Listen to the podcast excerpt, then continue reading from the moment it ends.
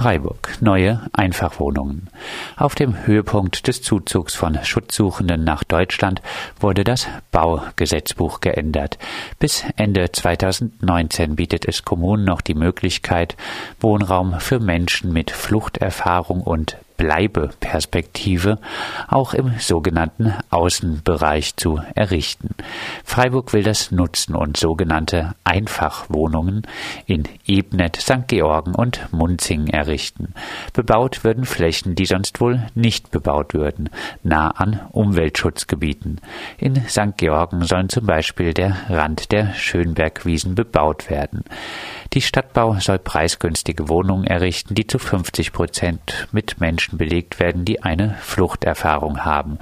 Die übrigen Wohnungen sollen allen Freiburgerinnen und Freiburgern zugutekommen. Familien, Alleinstehenden, Studierenden, Seniorinnen und Senioren, Menschen mit Wohnberechtigungsschein. Keller sollen die auf Dauer angelegten Häuser nicht bekommen.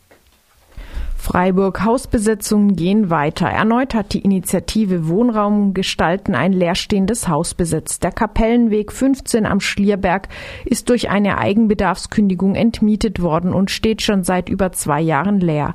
Die Partybesetzung wurde von den Aktivistinnen in der Nacht freiwillig beendet. Und aktuell kann man dieser Nachricht hinzufügen. Seit gestern ist ein anderes Haus besetzt, die Clara Straße 17 im Freiburger Stühlinger, noch über das ganze Wochenende so das Verhandlungsergebnis mit dem Eigentümer. Freiburg. Leawatch kritisiert Regierungspräsidium. Die Initiative Leawatch, die die menschenrechtliche Lage in der Freiburger Landeserstaufnahmestelle für Flüchtlinge kritisch beobachtet, kritisiert das Freiburger Regierungspräsidium RP. Karl Dora vom RP äußerte in der BZ, die Ausgestaltung der Einrichtung sei eine politische Frage. Er könne lediglich aus diesen Rahmenbedingungen das Beste machen. Damit, so Leerwatch, negiere das RP die eigene Verantwortung. Tägliche Zimmerkontrollen, Ein- und Ausgangskontrollen, Besuchsverbot, All diese massiven Einschränkungen liegen im Ermessensspielraum der Behörde. Die Behörde hat Handlungsmöglichkeiten, zumindest wenn sie dazu bereit ist, sie auch anzuerkennen. Die inszenierte Machtlosigkeit einer Behörde, die von den Grünen geführt wird, kommt dagegen einem Armutszeugnis gleich, so Leerwatch. Hamburg. Demo für Rechte von Obdachlosen. In Hamburg haben rund 350 Menschen für die Rechte von Obdachlosen demonstriert. Sie forderten eine ganztägige Öffnung des Winternotprogramms. Zudem sollten die Sorgen und Nöte der Obdachlosen ernst genommen werden. Es solle Einzelunterbringung statt Unterbringung in Mehrbettzimmern geben. Kostenloser öffentlicher Personen Verkehr. In Luxemburg soll die Benutzung von Bus, Bahn oder Tram ab 2020 für alle kostenlos sein. Das ist die Antwort auf das Verkehrschaos, ausgelöst unter anderem von 200.000 täglichen Pendlerinnen aus Deutschland, Frankreich und Belgien. Wenig Einkommen, hohe Mieten. Das Verhältnis von Einkommen zur Miete verschlechtert sich bundesweit zusehends.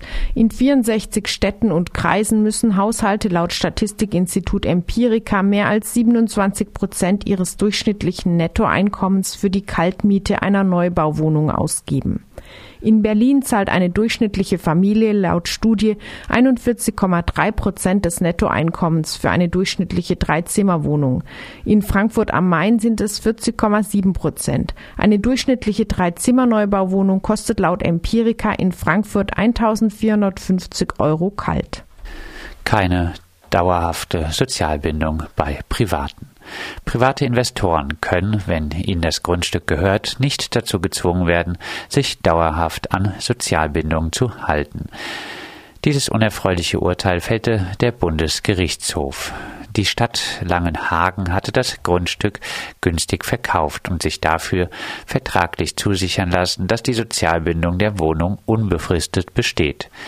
Als das Grundstück weiterverkauft wurde, klagte der nächste Käufer auf Unwirksamkeit der Klausel und erhielt nun vor dem BGH Recht. Merke keine Grundstücke den Privatinvestoren.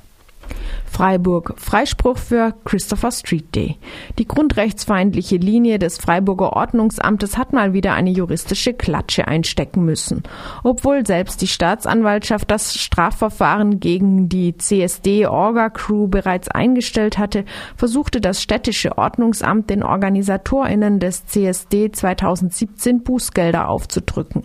Die Musik sei zu laut gewesen, alkoholisierte Menschen habe man nicht im Griff gehabt, es sei keine Versammlungsleitung erkennbar gewesen, der Verkehr sei zu lange blockiert gewesen, es habe zu wenige OrdnerInnen gegeben und zu wenige Toiletten.